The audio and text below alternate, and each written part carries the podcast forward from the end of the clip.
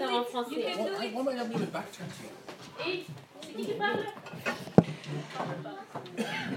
Ok, nous allons continuer aujourd'hui avec le- notre étude dans le livre de Ézéchiel. On a regardé le huitième chapitre il y a trois semaines, quatre semaines, la dernière fois. Et, euh, et on est en train d'établir la fondation pour étudier ou pour voir le ministère d'Ézéchiel comme un, un prêtre, comme un pasteur. On a vu déjà Ézéchiel comme un sentinelle. Why I forgot this too. Ah, and I don't know if this is recording also. Is it?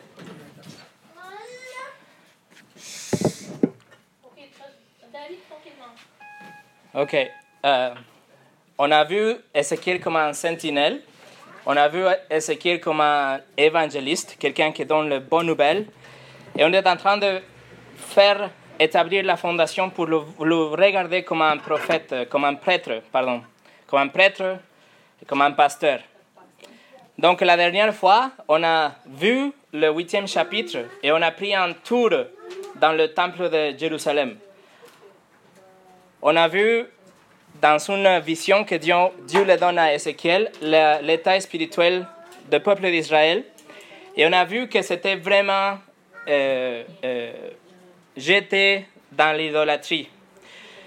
On va faire un petit résumé de ce qu'on a vu la dernière fois avant de commencer. Dieu amène Ézéchiel à l'entrée du temple, le temple de Jérusalem, et là il voit l'idole de la jalousie. C'était un idole public. Et le verset 8, ils disent que la gloire de Dieu était là. Mais les, gens, ils donnaient l'attention à cette idole, l'idole de la jalousie. Dieu, il dit que c'est qu'il va avoir une abomination plus grande, encore plus grande que cette idole à l'entrée. Donc il amène un petit peu plus à l'intérieur du temple, où il avait deux, chambres avec de- de- de- de- des anciens d'Israël. Il a fait un trou et il a vu que chacun avait, avait, un idole qu'il donnait, il faisait des offrandes à cette idole. Et après, ils disent qu'il a une autre abomination plus grande. Et il le bouge, on va bouger un petit peu plus à l'intérieur du temple. Donc c'est une progression d'abomination. ok? On a vu deux, et aujourd'hui on va arriver à voir la troisième. Et on doit finir les quatre abominations avant de commencer avec Ézéchiel comme un prophète. C'est vraiment la fondation, c'est important. Alors on va voir c'est quoi cette troisième abomination. Mais avant de commencer, je vais prier en anglais. Our gracious God, we come before you today with a humble heart, expecting that we will learn something from your word that you will teach us through the words of Scripture how compassionate you are, how great you are. We thank you, Lord, that Christ came and gave himself up as a sacrifice for all of us, that you accepted that sacrifice, that he rose again, that he's alive today, and that we expect to see him back coming in power and glory. Lord, thank you for not counting our many sins against us, for uh, withholding evil from our lives, from giving us bread and life and everything that we enjoy in our day to day lives, and for revealing yourself in the pages of Scripture that we appreciate so much in your Bible, in the Bible. Thank you for letting us see how you are and what you expect from us. And we pray, we ask you, Father, that you use that scripture, that word that you have written already to us, so that we will love you and know you much more, that we will see what you expect from us, what we have to change from our lives, that we will be exhorted and rebuked and encouraged today for your glory, for the advancement of your kingdom, for our, our own sanctification, Father. So we put this time together in your hearts, in, in your hands, and ask you to bless it in Jesus' name. Amen. Le message d'aujourd'hui s'appelle le raccourci, the shortcut. Je le dis bien, le raccourci. Raccourci. On a vu déjà deux types d'idolâtres. Ceux qui aiment l'idole de la jalousie, ceux qui font des louanges, ils ont cette idole en public. Et on a vu que dans notre vie, ça peut être notre réputation, notre sagesse, les choses qu'on a accomplies, nos, accomplissements, dans notre vie, notre euh, euh, bonnes œuvres, nos richesses, tout ce que nous on aime et qu'on prend comme un Dieu, c'est comme un Dieu, un idole public. C'est quelque chose, que nous on aimerait bien que les autres gens voient autour de nous. L'idole public. La deuxième chose, on a vu l'idole privée. Ce qu'on aime, ce qu'on fait, mais qu'on n'aime pas que les gens ils savent, parce qu'on a peur, parce qu'on a honte de ces choses. Ce qu'on fait dans l'obscurité, ce qu'on fait dans nos têtes, le désir de nos, de nos cœurs, ce qu'on pense des autres, la motivation vraie de notre cœur, de nos actions, c'est quelque chose de privé, mais que ça peut devenir un, un Dieu, un idole. Et nous, on donne des louanges à ces deux choses, le public et le privé. Si on aime ces choses plus, s'ils prennent l'attention plus que Dieu et la louange de Dieu, ce sont des idoles et on doit nous débarrasser de ces deux choses. Il y a une progression dans ces deux idoles. Parce que Dieu, après qu'il il montre l'idole, il dit qu'il a une abomination plus grande. Et donc, il vient, l'idole privée. Et il dit qu'il a une idole, une abomination plus grande. Et maintenant, on va voir la troisième abomination. Mais c'est quoi une abomination d'abord? Une abomination, c'est quelque chose de répugnant. I said it correctly? Quelque chose qui nous dégoûte. Dans l'hébreu, là, c'est le mot toeba, qui apparaît 41 fois dans le livre d'Ézéchiel, qui a 48 chapitres. Donc c'est presque une fois par chapitre. C'est un mot que c'est vraiment fort. C'est une idée de quelque chose que vraiment dégoûtant, quelque chose qu'on voit et on a, on a l'envie de vomir quelque chose de répugnant, quelque chose qu'on doit tourner la tête pour ne pas le voir. Ça, c'est une abomination. C'est une viande qui est en train d'être euh, pourrie, un tombeau qui est ouvert, une toilette publique vraiment sale. C'est vrai, c'est quelque chose qu'on a l'envie de vomir. C'est ça, exactement c'est une abomination. Et Dieu, il dit que le, le péché de l'idolâtrie, c'est des abominations. Nous, on peut penser qu'un homme avec un animal ou une femme avec un animal, c'est vraiment dégoûtant, que c'est vraiment une abomination. Un couple de même sexe, par exemple. Mais Dieu, il considère l'idolâtrie comme une abomination. C'est ça, c'est un big deal, c'est quelque chose horrible, une abomination. Dans les yeux de Dieu, l'idolâtrie, ce n'est pas un petit péché. Ce n'est pas quelque chose, ok, qu'on peut euh, passer, pas grave. C'est quelque chose d'horrible, une abomination. Et donc, dans ce chapitre 8 du livre d'Ézéchiel, Dieu dit qu'il a une autre, une troisième abomination plus grande que les autres deux. Et on va lire maintenant le verset 14, c'est où, nous sommes arrêtés la dernière fois. Verset 14, chapitre 8, verset 14 et verset 15. Je lis le livre euh, de Louis II 21. Ils disent Puis il m'a conduit devant l'entrée du temple de l'Éternel, du côté nord. Il y avait là des femmes, assises en train de pleurer Tammuz. Il m'a dit As-tu vu, fils de l'homme? Tu verras encore des autres pratiques abominables plus grandes que celle-là. En verset 14, on voit l'action. Il y a des femmes qui pleurent pour une idole. Et en verset 15, on voit la conséquence. Qu'est-ce que ça va pas? C'est la conclusion. Dieu dit que c'est il a une autre abomination encore plus grande. C'est une progression, comme j'ai dit déjà. Mais la question qu'on doit se poser, parce qu'on peut, faire- on peut lire ça et on peut passer vite au verset 16. Mais la question qu'on doit se poser, c'est pourquoi le verset 14, que c'est assez simple, pourquoi, pourquoi 25 mots en anglais, peut-être en français c'est comme 45, en anglais il y a 25 mots dans le verset 14, mais ils disent que c'est plus grand que le péché ou l'ido- l'idole en privé et l'idole en public. pourquoi cette simplistique, euh, simple, simple verset est plus abominable que les autres douze abominations qui sont déjà assez grandes?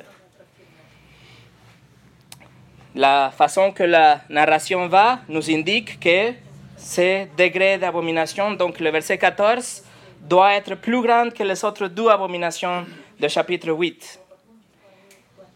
On doit comprendre. On ne voit pas plus que ce que c'est écrit.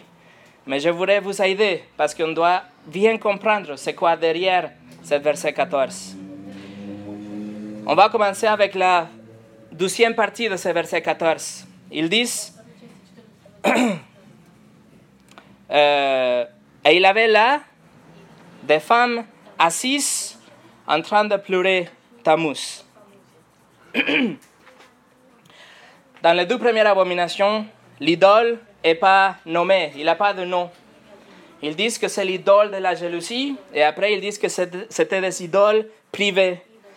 Mais ici, en verset 14, c'est la première fois qu'on voit le nom d'un idole. Il s'appelle Tammuz. La deuxième abomination, on ne sait pas. La première, on ne sait pas c'était quoi exactement, mais on peut euh, comprendre que c'était Asherah, on a, vu, on a vu la dernière fois. La deuxième abomination, il y a 70 anciens que chacun a son favori. Mais la troisième abomination, on a l'idole avec le nom Tammuz. Alors, c'était qui Tammuz? La première fois que j'ai lu ça, je pensais que c'était une fille, Tammuz. Mais non, c'est un garçon, c'est un homme. Tammuz, c'était le dieu de la végétation des printemps. Tammuz est mieux connu avec, euh, avec son nom dans la mythologie grecque. Il s'appelait Adonis.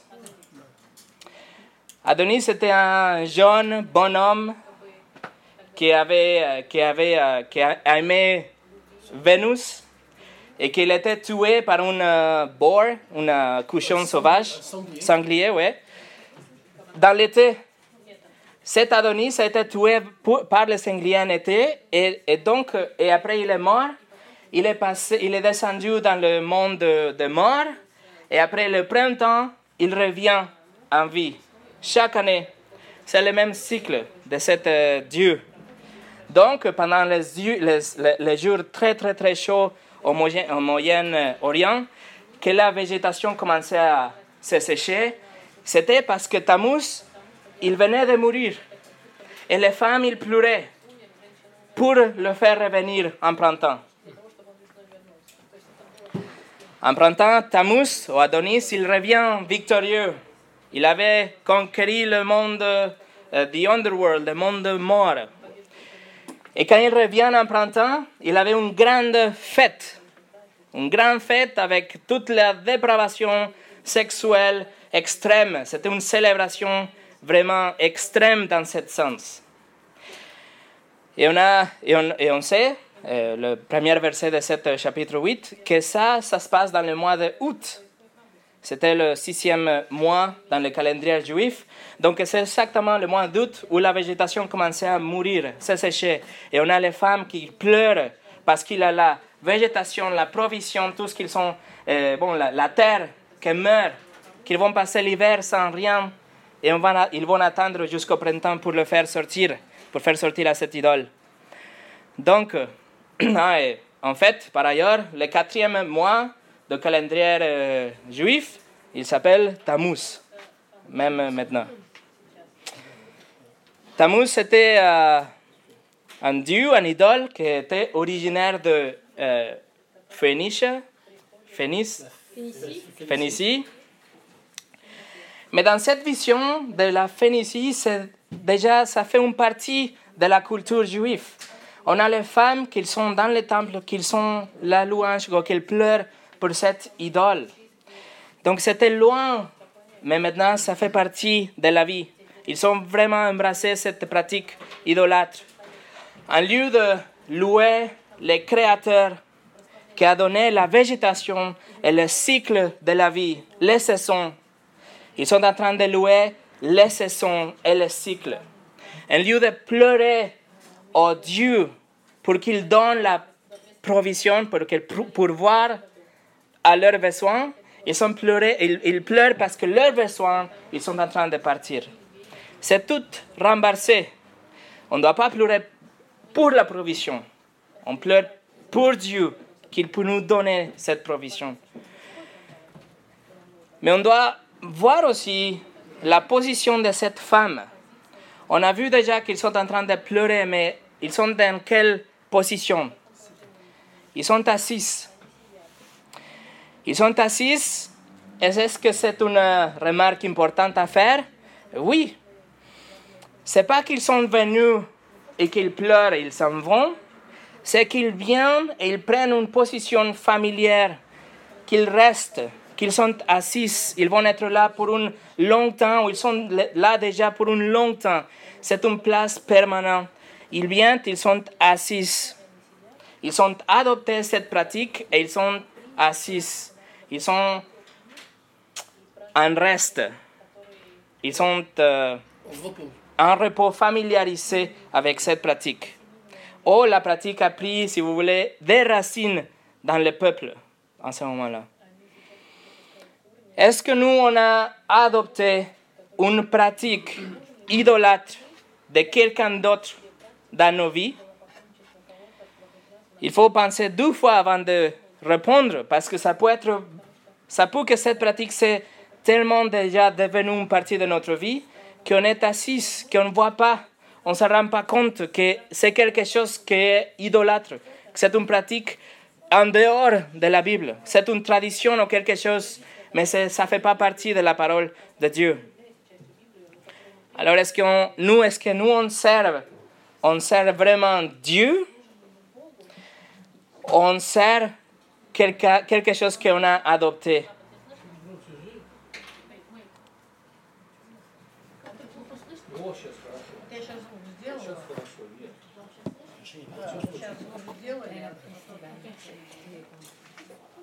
OK? OK. Est-ce qu'on sert Dieu? Est-ce qu'on aime Dieu? On aime la parole? Ou est-ce qu'il y a des autres choses? Non? Hein? Ou est-ce qu'il y a des autres choses qu'on a déjà adoptées et ils sont partie de notre vie? Le théologien, le pasteur américain euh, R.C. Sproul, qu'il a une crise cardiaque il y a deux semaines, d'ailleurs, mais il est OK. Il a dit que nous, nous, nous sommes tous des serviteurs. La question c'est, c'est à qui qu'on sert? C'est qui notre maître? Vraiment, on a, est-ce qu'on sert Dieu vraiment? Sait quelque chose externe qu'on a adopté et qui est devenu notre Dieu. Est-ce que vous vous souvenez de la première abomination dans le chapitre 8 C'était l'image de, la- jalousie. Patrick euh, Fairbank, c'était un pasteur euh, de Scots, euh, théologien des années 1800. Il note aussi que la pratique de cette femme, ça, c'était, il s'était assis de la même façon que l'idole de la jalousie était assise. La Bible dit que l'idole était assise dans le siège de la jalousie. C'est-à-dire qu'il avait déjà pris des racines. C'était une pratique normale. Comment? Les femmes sont assises comme l'idole dans la première abomination. Est-ce que nous, on a notre propre tamus On a lu les lois de la nature ou les cycles de la vie? Ça vous arrive déjà que vous regardez les nuages ou la mer, euh, les montagnes, et vous dites waouh, mais pas plus. Est-ce qu'on doit dans ce moment dire Dieu merci que tu as fait tout ça Est-ce qu'on aime la couleur de l'automne, le froid de l'hiver? Moi j'aime bien. Est-ce qu'on est-ce qu'on a des sourires pour les saisons ou est-ce qu'on reconnaît Dieu qui a fait les saisons? Le dernier, euh, en mars 21, le jour de, de l'équinoxe, il y avait des milliers de personnes au Mexique qui sont, qui sont réunies autour de pyramides mayas et aztèques. Et ils lèvent leurs mains, ils, ils chantent, ils souhaitent être euh, remplis d'énergie positive. Et ils dansent parce que le printemps est arrivé. mais il doit être euh, habillé en blanc, sinon ça ne marche pas. il existe, c'est vrai que ça existe la religion de la nature, qu'il croit que la nature c'est une forme de divinité. Peut-être, peut-être nous, ça c'est loin de nous. Nous, on pense qu'on ne va jamais euh, adorer un arbre, la nature. Mais il y a des gens qui le font. Il y a aussi la Wicca, la religion de Wicca, avec 68 000 personnes aux États-Unis. C'est une, une façon d'adorer la nature. Ça, c'est la idolâtrie et c'est la louange de Tammuz. Est-ce qu'on aime l'été On aime l'hiver? On aime la saison de Noël La saison de vacances? Tout ça, c'est des saisons, c'est des cycles de la vie. Et nous, on doit, c'est bien de les aimer, de profiter, mais on doit remercier Dieu pour les avoir mis en place. Si on fait autre chose, si on ne donne pas la reconnaissance à Dieu, on est en train de faire de l'idolâtrie, vraiment. On a créé notre tamus. J'espère que vous comprenez mon point, mais il y a une autre chose, parce que peut-être nous, on ne fait pas ça. On ne fait pas la louange des arbres, de la nature. Mais ça vous arrive que vous pleurez, vous êtes vraiment inquiète parce qu'il y a quelque chose qui part, comme la végétation. Par exemple, la santé qui part, l'argent qui part, la saison de travail qui part, quelque chose qui part, et nous on se préoccupe et on pleure et on crie parce que la saison, ces choses qu'on aime, il part. Mais c'est mieux si on pleure pour Dieu qui nous donne ce qui nous manque. On ne doit pas pleurer, faire des idoles avec ces choses qui partent comme la végétation ou comme les saisons de la vie. Charles Spurgeon il a dit que les femmes là, ils pleuraient pour Tammuz. Mais maintenant, nous, on pleure pour Mammon, le dieu de l'argent. Alors, je vous demande, c'est pour qui que vous pleurez? C'est qui votre Tammuz Ça, c'est déjà horrible, le verset 14. Vous comprenez comme c'est euh, profond le péché de l'idolâtrie et comment c'est vraiment offensif pour Dieu ce verset. Mais, mais il y a encore plus, parce que si vous pensez, cette chose, c'est presque la même chose que la douzième et la première abomination. C'est juste des gens qui, qui sont une idole. Alors c'est quoi d'autre? Pourquoi le verset 14 est plus abominable que les autres deux? J'ai vraiment étudié ce euh, verset par des heures. Et la raison pour laquelle cette troisième abomination est plus grande que les autres deux, c'est pour la première partie du verset. Puis, il m'a conduit devant l'entrée du temple de l'Éternel, du côté nord. On doit comprendre le temple, comme c'était organisé et structuré.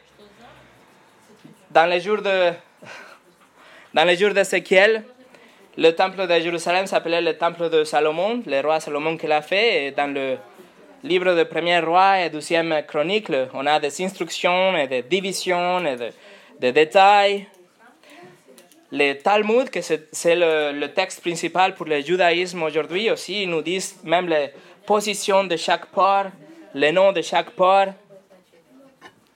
Mais on a beaucoup plus de détails avec, euh, dans le deuxième temple, bon, le troisième, le temple d'Hérode, du roi Hérode, que c'était beaucoup plus grand que le temple de Salomon, mais c'était la même chose au niveau de structure et de division.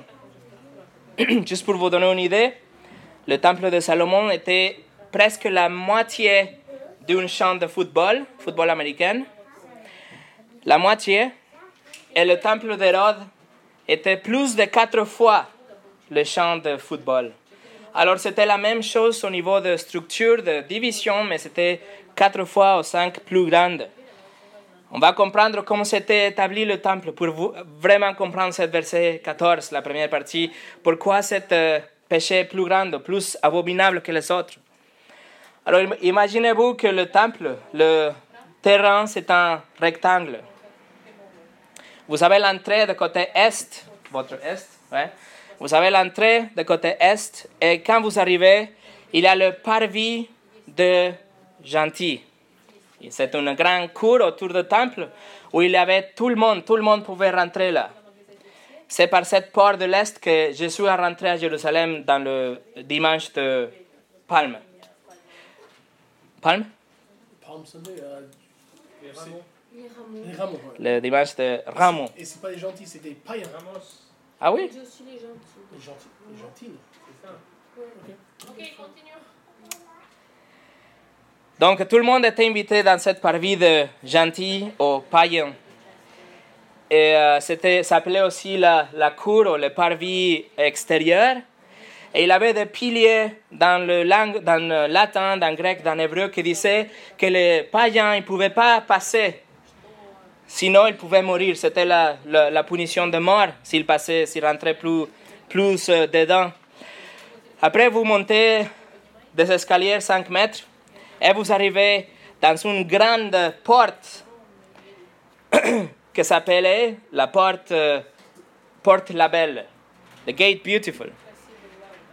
Il y a des de, historiens ou des théologues qui disent que peut-être c'était pas ça la porte belle, mais moi je pense que oui, pour des autres raisons, mais c'est une autre histoire. C'est là que Pierre et Jean ils ont euh, euh, guéri l'homme boiteux. Donc vous rentrez par la porte belle et il y a le parvis de femmes, que c'est une grande place, espace. Et ça s'appelait la- le parvis de femmes, pas parce que c'était juste pour les femmes, non. C'était parce que c'était le dernier endroit où les femmes pouvaient y entrer. Ils ne pouvaient pas aller plus loin. Et c'est pour ça que ça s'appelait le parvis de femmes. Ça, c'était l'arrêt pour les femmes, le parvis de femmes.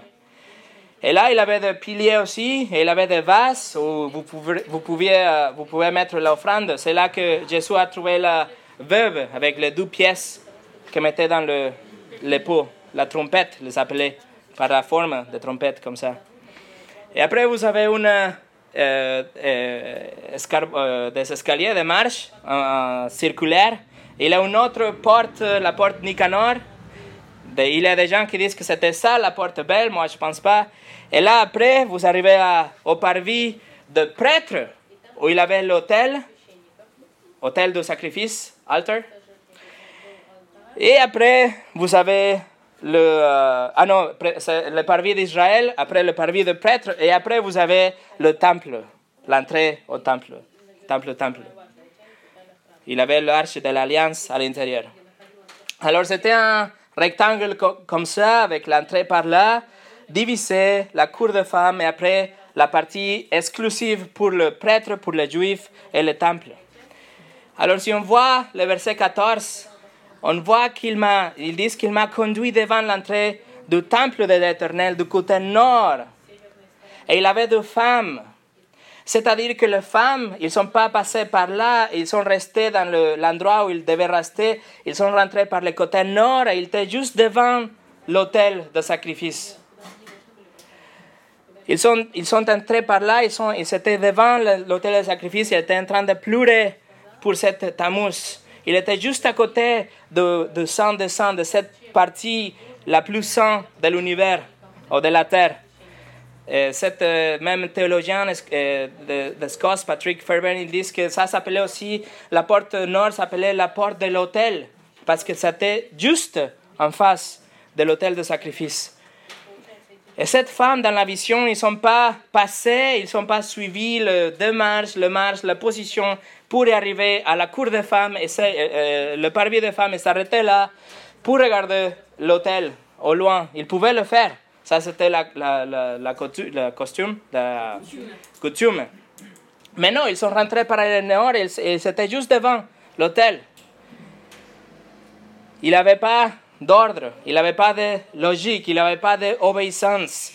Ils n'ont pas suivi les instructions, les pas qu'il devait. Il avait une attitude, une attitude, irrévérencieuse. Pas de respect. John Gill, pasteur théologien de 1700, il a commenté aussi dans ce sujet, il a dit que cette port du nord s'était réservé juste pour les rois et juste pour les prêtres. Et cette femme, il était là. Les femmes, il était presque dans le bon endroit, mais tout à fait euh, dans un autre endroit. Il était presque avec la bonne attitude. Il était en train, plan- elle était en train de pleurer une bonne attitude, mais tout à fait pas la bonne attitude. C'était presque, presque le bon endroit, presque la bonne attitude, mais tout à fait tort ou mauvaise. Et ça, c'est de l'idolâtrie, parce qu'on est presque, mais on n'arrive pas, parce que nous, on pense que nous, on sait mieux. On sait mieux de ce qu'on doit faire. On ne va pas faire la forme correcte, mais presque. Parce que nous, on, fait, on, on sait plus, on sait mieux. Et si vous pensez à ça, la question de Tammuz, la, la question d'idole, ça devient petite en comparaison de cette attitude de rébellion, de désobéissance, de irrévérence. Le vrai péché, la vraie abomination est là. C'est pour ça que cette abomination est plus pire que les autres deux. Les trois, ils sont en idole, mais c'est cela qui a cette attitude de désobéissance, de rébellion. C'est comme s'ils ont suivi le conseil de Sinatra quand il a dit I did it my way. Dieu, il avait donné des règles, des instructions, des exemples, mais ils ont fait tout en dehors de ça. Ils ont fait tout pour arriver à l'endroit où ils voulaient, ils ont voulu arriver sans s'importer, sans faire attention à tout ce qu'ils devaient faire en vérité. Il y a une attitude de rébellion, d'indépendance, de je m'en fous.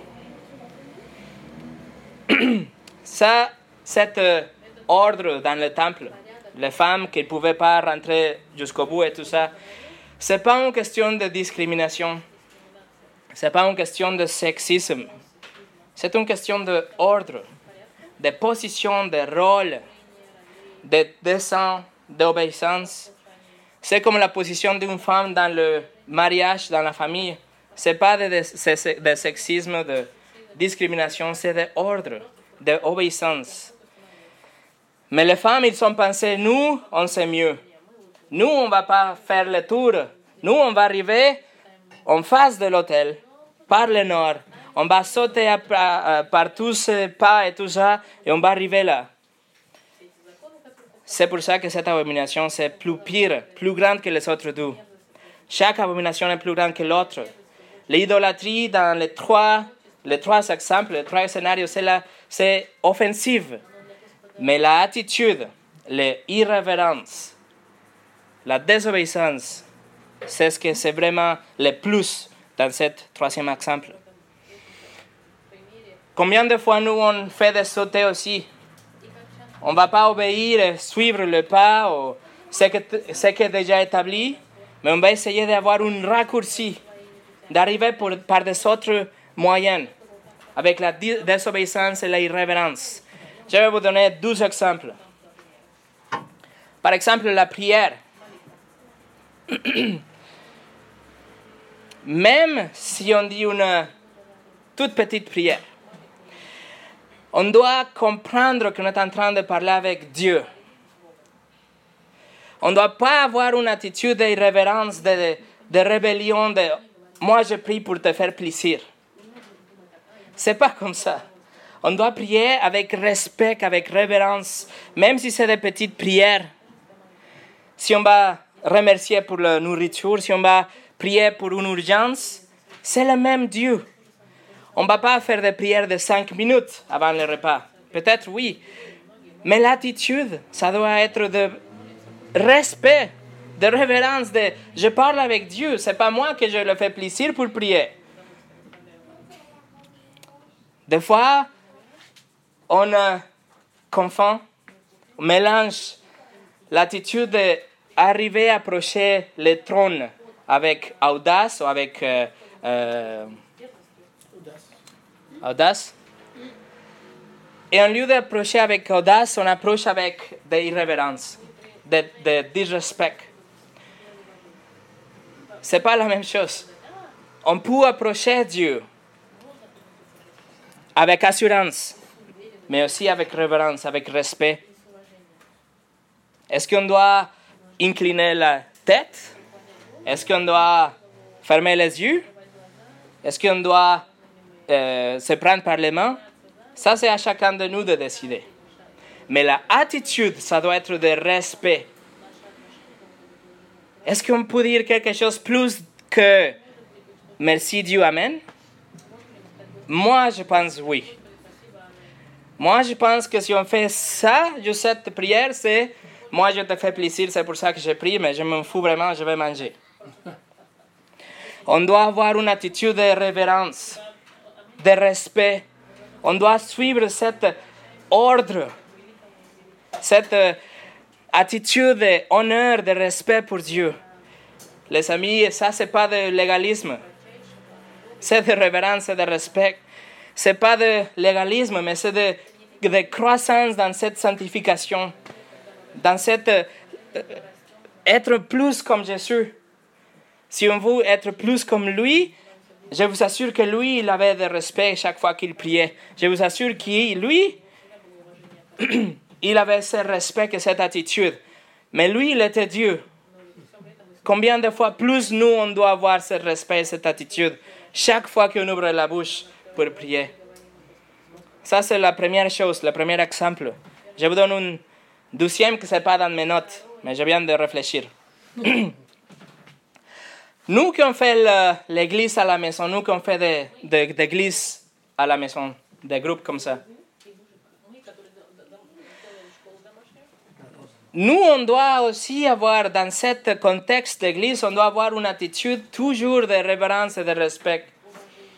C'est bien d'essayer de, de, de, sortir de, de, de, ce qui était déjà établi ou des traditions, mais on ne doit jamais perdre le respect et la révérence. C'est bien d'essayer d'innover ou de faire des choses plus attractives ou plus... Euh, oui, mais aussi avec respect. Je, dois, je crois que ce concept d'église à la maison, c'est dangereux si on essaie de faire des choses et on oublie cette attitude de respect. On dit non, ça c'était pour les églises déjà établies ou pour l'église là, là, là, là. Nous, on va être différents donc on va faire comme ça. Je pense qu'au niveau de louange, au niveau de prédication, au niveau de, de discussion, on ne peut pas sortir de ce qui est orthodoxe. On ne peut pas venir et donner une autre interprétation de la Bible ou, ou, ou, ou oui, ou juste euh, savoir que quelqu'un a un péché ou une attitude et de ne pas leur dire parce qu'on doit être différent, parce qu'on est un groupe à la maison. Non, on ne peut pas faire ça. On doit rester dans le cadre, dans, la, dans le respect, dans ce qui était déjà établi, je pense. Mais maintenant, avec le deuxième point qui c'était déjà dans les notes. Donc la prière est notre destination éternelle. Parce que nous, on connaît comment arriver à avoir la vie éternelle. On sait que c'était un cadeau. Et on sait que ça doit être quelque chose que Dieu nous donne. Mais il y a des gens qui essaient de trouver un raccourci. Il y a des gens qui essaient de trouver un raccourci avec les bonnes œuvres ou avec des traditions, ou avec des choses. Mais ces raccourcis, ce n'est pas bon. Ils ne vont jamais arriver. Par exemple, il y a quelques semaines, on a parlé avec un monsieur russe qui était comme de 3 mètres, ou 4 peut-être. Et il a dit que il a dit que la Bible il disait quelque chose par rapport à l'éternité, mais que lui, il avait sa propre vision, sa propre interprétation. Ça, c'est un raccourci et il va jamais arriver.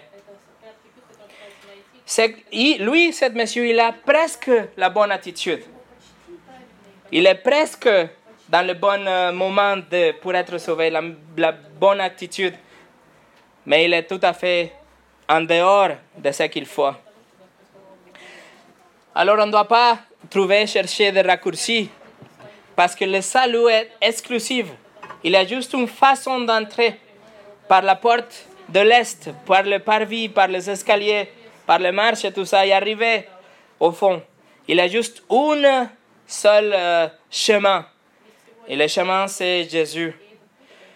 Pourquoi exclusif Parce qu'il était 100% Dieu, mais 100% humain, un homme. il n'a jamais brisé, transgressé la loi de Dieu. Il n'a jamais péché, et pas seulement ça, mais il a activement accompli le demande de la loi. Lui, il était crucifié, mort dans le, la- dans le monde des pécheurs. Lui, il a pris en lui, dans sa souffrance, la mort et résurrection, résurrection, la punition pour nos péchés. Il est ressuscité et il est vivant aujourd'hui et personne d'autre peut être comme ça. C'est pour ça le message, le salut, est- euh, le salut, le message de l'évangile est exclusif. Il n'y a pas de raccourci. On ne peut pas arriver avec Dieu et dire moi je sais mieux. La Bible dit une chose et moi je pense que non. Alors on va finir avec ça. J'espère que vous avez vu que le verset 14 est plus profond et plus dramatique que le simple il pleurait pour Tammuz. Mais il y a quelque chose de pire après. Est-ce qu'on peut s'imaginer qu'est-ce qu'il y a après? Verset 15. Dieu dit As-tu vu, fils de l'homme? Tu verras encore des autres pratiques abominables plus grandes que celles-là. Comme on a dit, c'est une progression. L'idole en public, l'idole privée. Maintenant, on a vu Tammuz en public, mais l'attitude de disrespect, de désobéissance, d'irrévérence. Et il y a quelque chose qui vient encore pire au niveau d'idolâtrie. Il faut se souvenir que tout ça, ça se passe dans le temple de Dieu, le- l'endroit le plus sacré de la, dans la terre, dans l'Ancien Testament. Avec qui? Avec le peuple d'Israël, le peuple de Dieu. Mais il y a quelque chose de pire. Ça va être la dernière abomination la pire de tous. Et après ça, il y a le jugement, sans miséricorde. Parce que l'idolâtrie, c'est une abomination. On va prier. Father, we thank you again for your word, for every word that you have preserved through the ages, for this word that is sharper than two edged sword, for the things that we can learn and apply to our lives. Pray, Lord, that you forgive our idolatry, that you uh, forgive us for worrying about the provision instead of crying out to you for provision. I pray, Lord, that you forgive us for taking some shortcuts in our Christian walk and trying to be uh, uh, new and cool. We become irreverent or disrespectful. I pray that you uh, help us to really honor you with whatever we do with respect, knowing that you are God, that we are creatures. I'm sorry, Father, for taking for granted our uh, reading, our preaching, our studying, our meetings, our fellowship. Sometimes it just becomes so familiar that we are sitting and we don't see the, the stuff that is going on or that can go on and that we have to get rid of, that we have to change. So, Father, forgive us. I pray in your mercy and that you will empower us to get rid of every idol and every abomination in our lives, whatever it may be and whatever it takes. Father, we thank you for this meeting, for our friends that are visiting, and we pray for them as well as they go and minister the word themselves. we pray for everyone here represented that uh, we will grow in sanctification, Father, that we will be more respectful and reverent. And thank you, God, for your word again. In Jesus' name, amen.